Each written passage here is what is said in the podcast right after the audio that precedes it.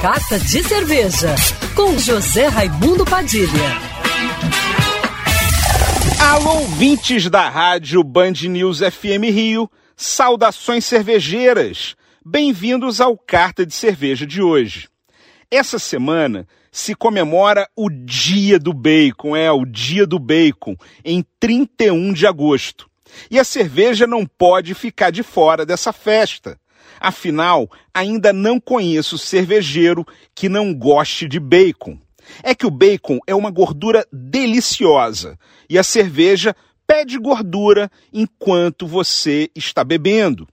É por isso que comida de boteco tem tudo a ver com cerveja, com seus petiscos fritos maravilhosos, pastel, linguiça, croquete, mesmo uma pilsen leve e refrescante tem álcool, gás carbônico e amargor suficientes para ajudar a limpar a gordura que se acumula na boca e promover o que nós chamamos de harmonização por corte, deixando sua boca pronta para mais uma mordida no petisco.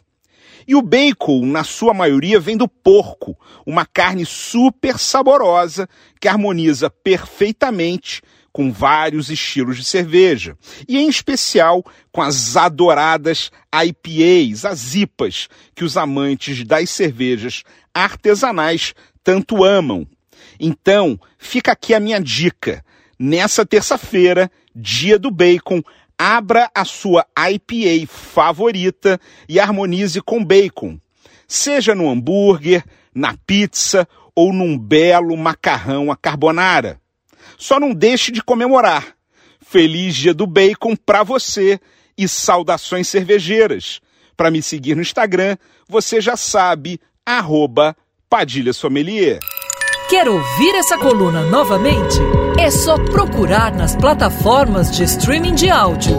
Conheça mais dos podcasts da Band News FM Rio.